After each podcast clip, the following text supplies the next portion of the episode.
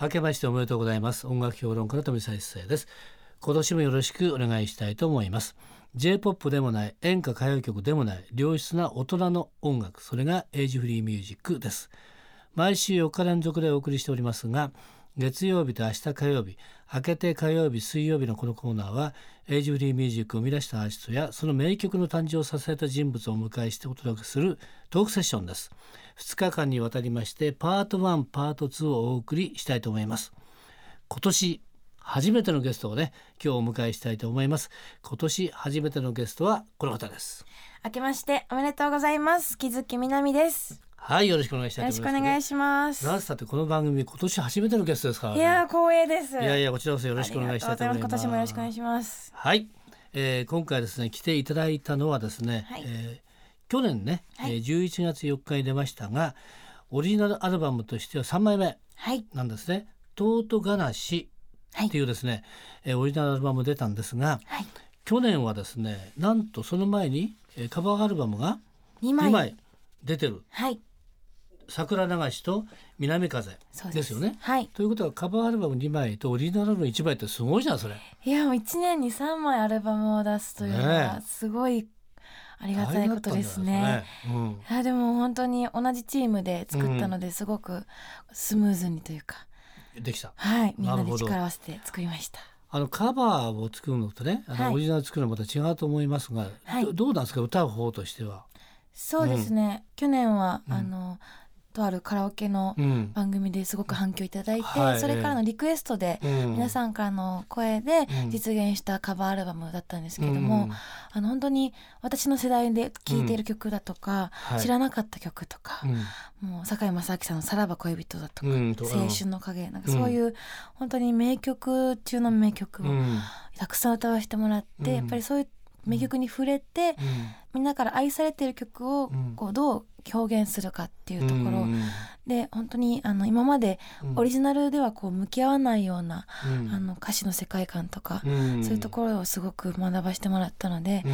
そういうところを経てのオリジナルということで今回はまた改めて奄美の心とか、うん。新しいその気づき南っていうのをうん。見てもらえるようなうん。作品として、うん。あの作らせてもらったんですけれども。そうだね。そういうふうに、はい。例えばねオリジナル作る場合っていうのはね、ねはい。あのー作作曲家の方もね、はい。木月みなみってある人に向けて歌ね作ってるわけだから、はい、その中で言うととんでもないのが出てこないよね。そうですでもカね。バーの場合って何だか分かんないから、はい、歌わなきゃいけないわけでしょ、はい、そうすると自分の中でいつもはね、うん歌ってない歌い方をしないとやっぱり歌えないことがあるからそうなんですよ。で知らないうちにこうね守備範囲が広くなってるっだてと思いうます。可能性あるんじゃないかな。もう結構男性の曲がすごく多かったので、うん特に青春の影とかも本当プロポーズソングだったりとうか、んあのーあ男性目線で言うとこういうものの見え方があるんだとか、あーなんかそういうあのー曲のいろんな観点からのうん。解釈っていうんですかね、うんそういうのがうん。広がったのかなっていうのは思います。なるほど。はい、となると今まで以上にはい。なんか歌もね、やっぱり表現力が豊かになってきて 歌の表量もついてきてるって感じですとますけども、はい、えー今回はですね「トートガナシ」っていうのはこれどういう意味なんですか一体？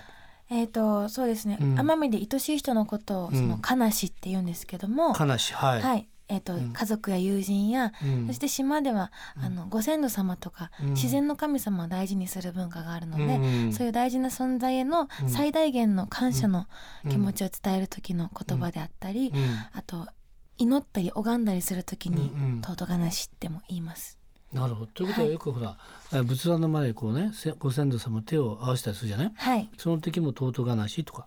言います。言う、私のおばあちゃんはこううん「今日もいい日でありますように尊がなし」って、うんおお仏壇でうん。お茶をお供えしながら唱えたりとか、友達とこう普通にご飯食べながらええ。帰る時に気をつけて帰ってねっていう時にもうん「とうとうがなし」って言ったりうん「今日はありがとう」っていう感じで使ったりもしますね。なるほど。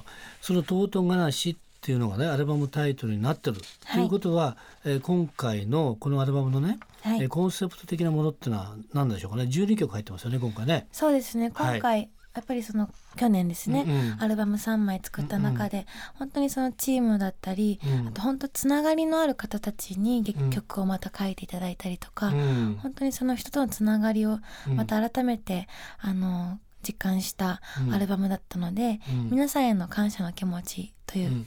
えーところと奄美の心をまた伝えたいっていうところでこのうん。タイトルにしました。なるほどで今回ねアルバムを作りましょうっていうことで、まあはい。コンセプトが出来上がるじゃないですか、はい、そしてこの曲をね、はい。お願いするときに、はい、えーこの人にはこういうテーマとかっていうのが多分決まってくると思うんですが、はい。それはどこに決めてるの、はあのんディレクターさんとかみんなで相談しながら、うんえっ、とその今回のうん。こうやっぱりカバーアルバム2枚を経てのオリジナルっていうところで、うん。改めてその、うん。えっと島の心も感じるところだったり、うん。新しい気づき南例えばそのアップテンポの曲が、うん。あの歌いたいとか、うん。ちょっとその冬のバラードとか、うん。そういうところであの、うん。まあ、川村由香さんってうんデビュー曲から書いてもらってる川村さんにはうん。アップテンポの曲をお願いしたりとか、今までちょっと違うアプローチで、うん。あの曲をお願いしましたね。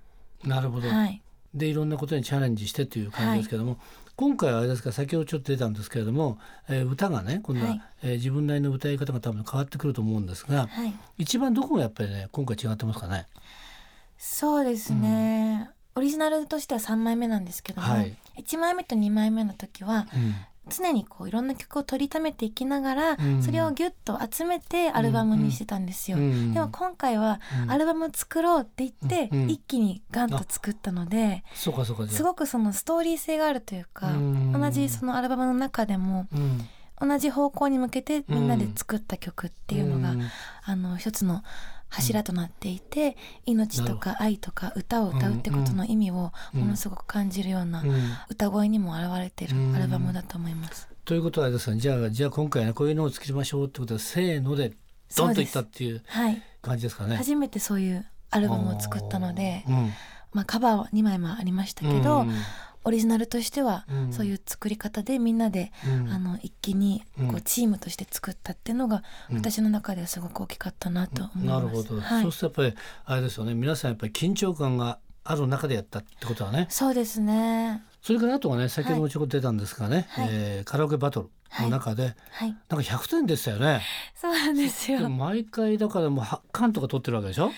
今休館になり。休館になったはい、ということはあれもかなりやっぱりシビアな戦いをしてるわけじゃない。かなりシビアです。はいやっ、ぱりカラオケマシーンの祭典だからさ、はいねそこで戦うわけでしょ、はいあれは自分にとってどうですか？やっぱり毎回100点とはいかないでしょ？行かないです行かないです。だよねで。もやっぱりあのやっぱり最近難しいなって思うのは、うん。まあ機械にどうしても合わせるので、うん。そういう歌い方をしたり、そういうマイクの使い方をしたり、うん。やっぱり普段やらないことをうん。こうその場でやっぱりチャレンジしないといけないんですよね。うん。でそういうところは本当にこう精神的にも鍛えられますし、あのそうだよね。やっぱいろんな見え方だったり見方ってうん意見があると思うんですけど、うん。私は私のスタイルでうん。もう貫いていかないと、うん。そういうこう強い気持ちを持ってないといけない部分があって、うん。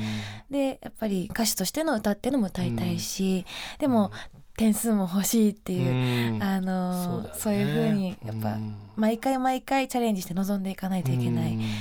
戦いですよね。だから例えばほらスポーツの場合だったらね早く走ればいいわけだからはい。行く。でもそこにやっぱり例えばねはい。あの体操の内村選手はないけれども、はい、難易度は高いんだけれどもやっぱ美学を追求するとかね、そうですね。合ってくるとやっぱ違ってくるよね。そうですね。だからあのカラオケバトルもやっぱりねはい。音程とかリズムとかやっぱりね、うん。拳とかあるけれども、はい。じゃあ味はどうなんのってなった時にはこれはい。機械だから味はやっぱり分かんないよね。わかんないですね。うん、そこをやっぱりなしにしてやっぱりね、えー、本当はテクニックとかはいあそこできっちりやらなしゃやんなしちゃいけないっていうのははい。かなり大変なことでもあるしはい。でも一回合わせねやっとくと今度逆に言うとはい。味っていうのがね、はい。これ自分の歌の中で出せるわけじゃない？そうですね。だからそれじゃやっぱりいいんじゃないかなと思うね。そうですね。ああいうやっぱうん。り機械に合わせないといけないってその枠の中での自分の表現の仕方っていうのうん。をすごくこう追求するうん部分だと改めてそのそれを抜きにしたうん。自分のオリジナル歌う時にもその表現力っていうところではうんあのやっぱりうん。反映してくるのかなっていうのはそうだね。思いますね。うん。だからあのフィギュアスケートでいうとショートプログラムはい。だよね。はい。でもう一回フリーがあるよね。うんうんうん。そこだよね。だからね。カラオケバトルでショートプログラム100点書いておいて、はい。今度はフリーの時今度はねオリジナルの時にまたそこをね、はい。今度自分で一気に解放されていくっていうことでそれもじゃいいんじゃないの？そうですね。やっぱりあの、うん。カラオケバトルだとあの本当に歌い方も声の質も全部変えて歌ってるので、うん。本来の自分の歌い方とまた違う方向で臨ん。でるんですね、なのでうん。あのそれがもうぐわっともううん。広げられるというか、やっとこういう風に歌えるっていううのが、ん。もう解放されてうん。すごい、あの気持ちよくオリジナルで歌ってますね。えーということで今回ね、はい、えーオリジナルアルバムサードアルバムなんですけどねはい。えー、とうとう悲しは鶴巻だとね、えー、木杉みなみさんの思いが一気にねやっぱ破裂したっていうはい。爆発したっていうね、そうですね。感じでいいのかなと思いますがはい、では一曲選んでいただいて曲紹介していただきます、だどれいきましょうかね？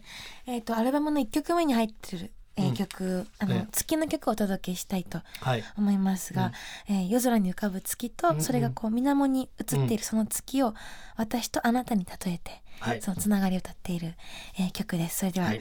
木月みなみで月と月。今夜のトークセッションのゲストは木月みなみさんでした。